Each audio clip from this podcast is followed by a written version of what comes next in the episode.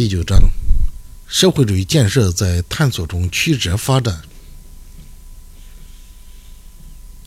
中国共产党人在一九五六年至一九五七年的早期探索中，对社会主义建设有哪些理论建树？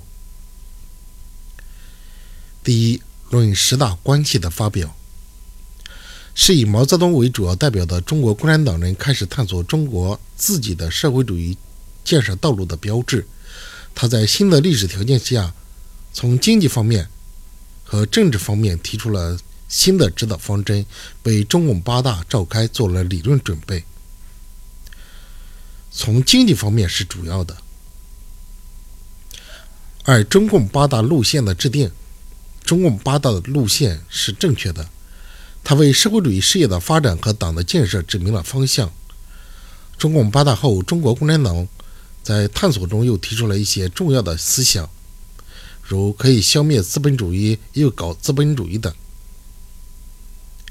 三、关于正确处理人民内部矛盾的问题的发表，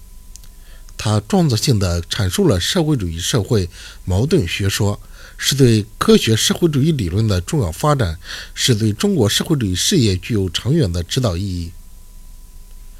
四、进行整风和提出建设。六大政治局面等思想，是中共八大路线的继续和发展，是党探索社会主义建设道路的新成果。中国共产党人在一九五六年至一九五七年的早期探索中，对中国社会主义建设有哪些理论建树？总共是分为四个方面。第一个方面是论十大关系的发表。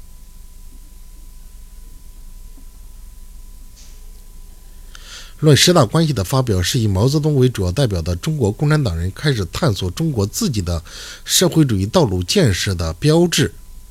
他在新的历史条件下，从经济方面和政治方面提出了新的指导方针，为中共八大的召开做了理论准备。第一点是论十大关系的发表。一九五六年到一九五七年的早期探索中，对社会主义建设有哪些理论建树？第一点是论十大关系的发表，第二点是中共八大路线的制定。中共八大路线的制定，中共八大的路线是正确的，它为社会主义事业的发展和党的建设指明了方向。中共八大以后，中国共产党往探索中又提出一些新的思想，如可以消灭的资本主义又搞资本主义等。第三，关于正确处理人民内部矛盾的问题的发表，他创造性的阐述了社会主义社会矛盾学说，是对科学社会主义理论的重要发展，是对中国社会主义事业具有长远的指导意义。正确处理人民内部矛盾的问题的发表。第四是进行整风和提出六大政治局面等思想，是中共八大路线的继续和发展，是党探索社会主义现建设。道路的新成果。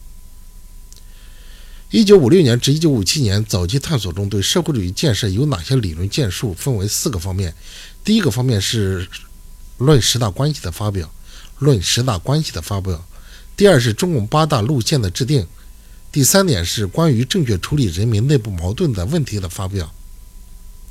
第四点是进行整风和提出建设六大政治局面等思想。怎样认识建设独立的、比较完整的工业体系和国民经济体系的重大意义？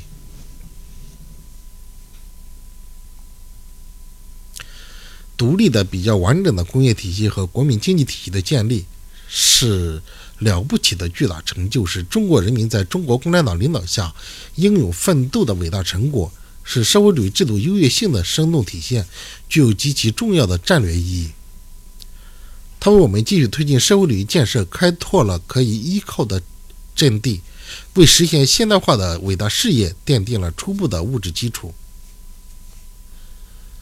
随着独立的、比较完整的工业体系的形成，工业在国民经济中的主导地位日益明显，发挥着越来越重要的作用。工业部门不仅为改善人民生活提供了大量的日用消费品，为国民经济、其他部门和国防建设。提供了大批燃料、动力、原材料和技术装备，而且还为出口提供了相当数量的产品。它是中国在赢得政治上的独立之后，赢得了经济上的独立。集中统一的经济管理体制，在当时物质缺乏、经济基础薄弱的条件下，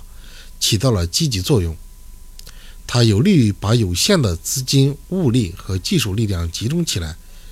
保证重点建设项目的完成，为中国以后的发展奠定了牢固的物质基础、物质技术基础。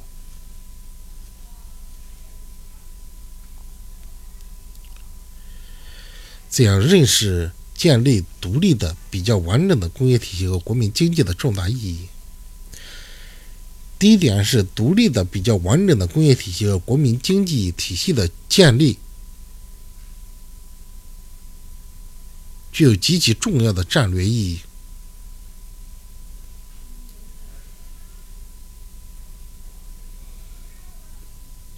是了不起的巨大成就，是中国人民在中国共产党领导下英勇奋斗的伟大成果，是社会主义制度优越性的生动体现。具有极其重要的战略意义，它为我们继续推进社会主义建设开拓了可以依靠的阵地，为实现现代化的伟大事业奠定了初步的物质基础。首先是建立了初步的物质基础，而随着建立独立的、比较完整的工业体系的形成，工业在国民经济中的主导地位日益明显，发挥着越来越重要的作用。工业部门不仅改善人民生活，提供了大量的日用消费品，为国民经济其他部门和国防建设提供大批燃料、动力、原材料和技术装备，还为出口提供相当数量的产品。它使中国在政治上独立之后，赢得了经济上的独立。集中统一的经济管理体制，在当时物资缺乏、经济基础薄弱的条件下，起到了积极作用。它有利于把有限的资金、物力和技术力量集中起来，保证重点建设项目的完成，为中国以后的发展奠定了牢固的物质技术、物质技术基础。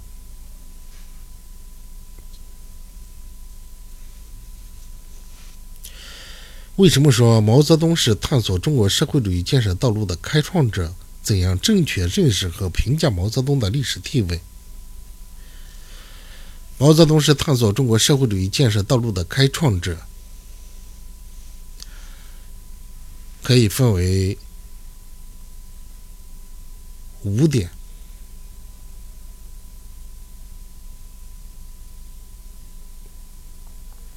为什么说毛泽东是探索中国社会主义建设的开创者？分为五点。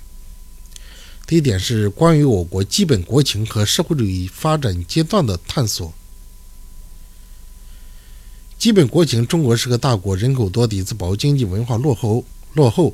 生产力不发达，也很不平衡，这是我国的基本国情。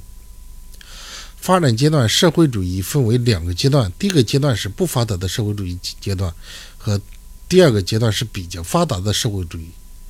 社会主义制度还需要一个完善和巩固的过程，并且认为这个过程的时间很长，任务也很艰巨。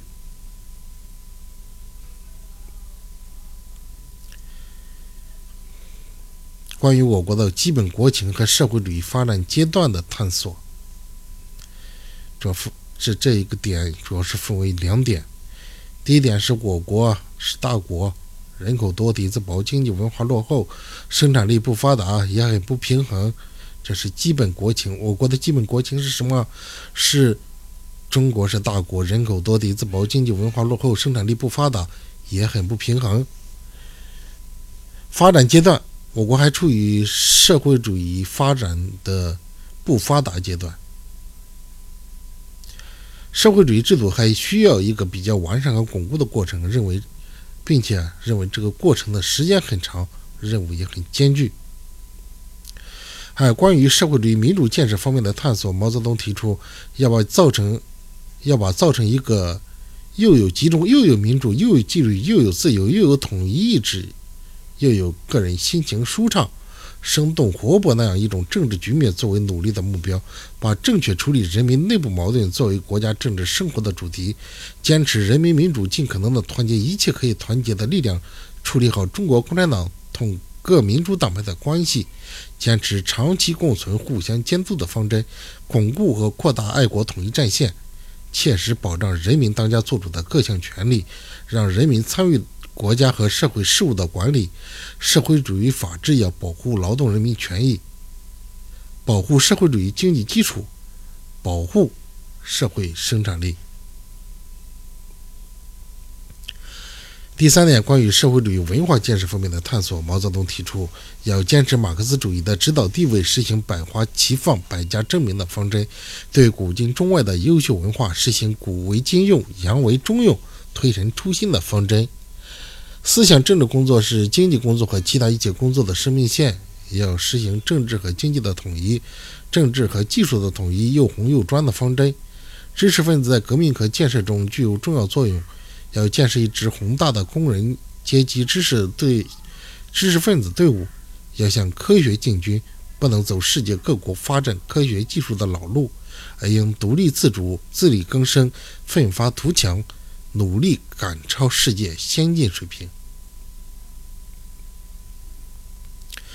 第四，关于执政条件下加强共产党自身建设方面的探索。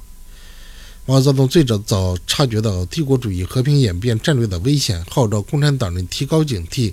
同这种危险作斗争，同时又十分警惕党在执政以后可能产生的种种消极现象。为此，他提出共产党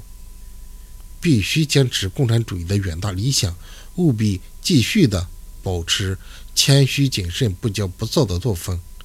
继续保持艰苦奋斗的作风。各级领导干部必须自觉地运用人民赋予的权利为人民服务，依靠人民群众行使这个权利，并接受人民群众的监督。必须以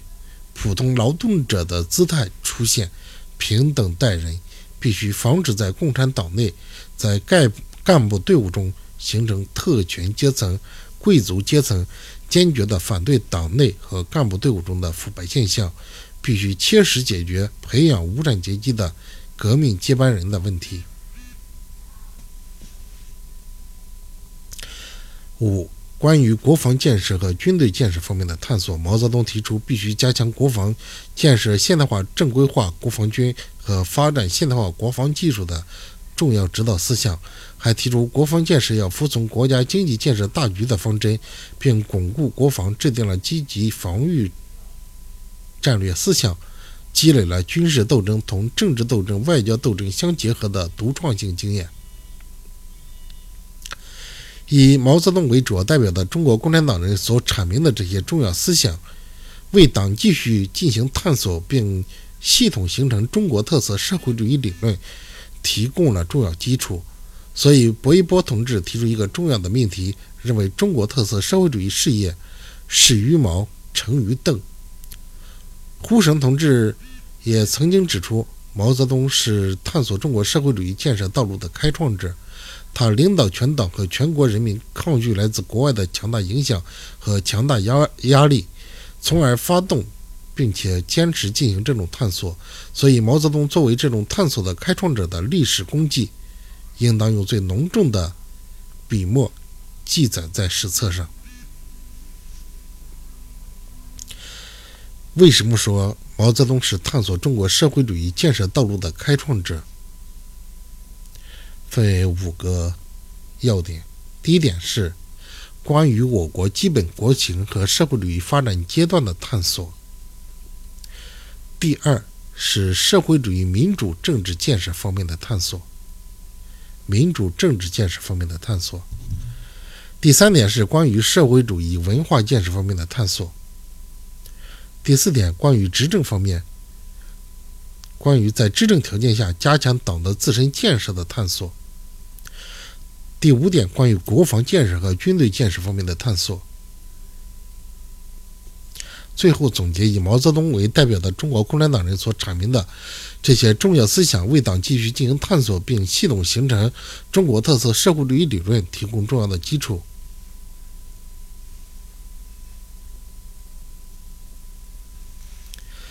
正确认识和评价毛泽东的历史地位可以分为五点。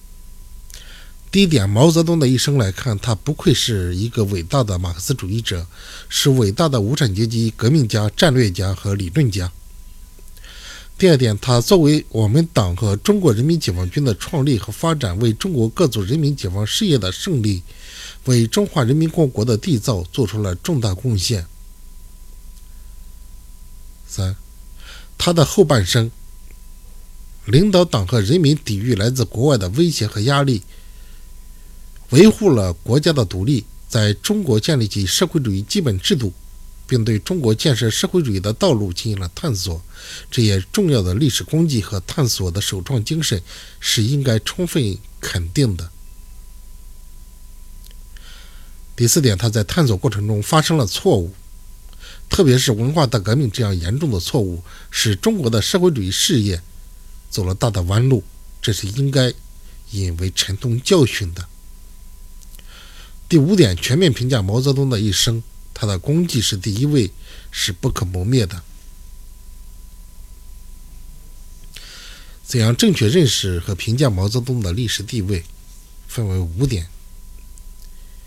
第一点，毛泽东。他的一生来看，他是伟大的马克思主义者，是伟大的无产阶级革命家、战略家和理论家。第一点，第二点是，是我们党和人民解放军的创立和发展，他为我们党和中国人民解放军的创立和发展做出了重大贡献，是为党和解放军的创立和发展做出了为各族人民解放事业的胜利。为中华人民共和国的缔造做出了重大贡献。第三点是他的后半生，抵御了来自国外的压力，维护了国家的独立，在中国建立起了社会主义基本制度，并对中国建设社会主义道路进行了探索。这些伟大的历史功绩和探索的首创精神是应该充分要肯定的。第四点。在探索过程中发生了错误，特别是像文革这样的严重错误，是应该引以为戒，作为沉痛教训的。最后一点，要全面评价毛泽东的一生，他的功绩是第一位的，是不可磨灭的。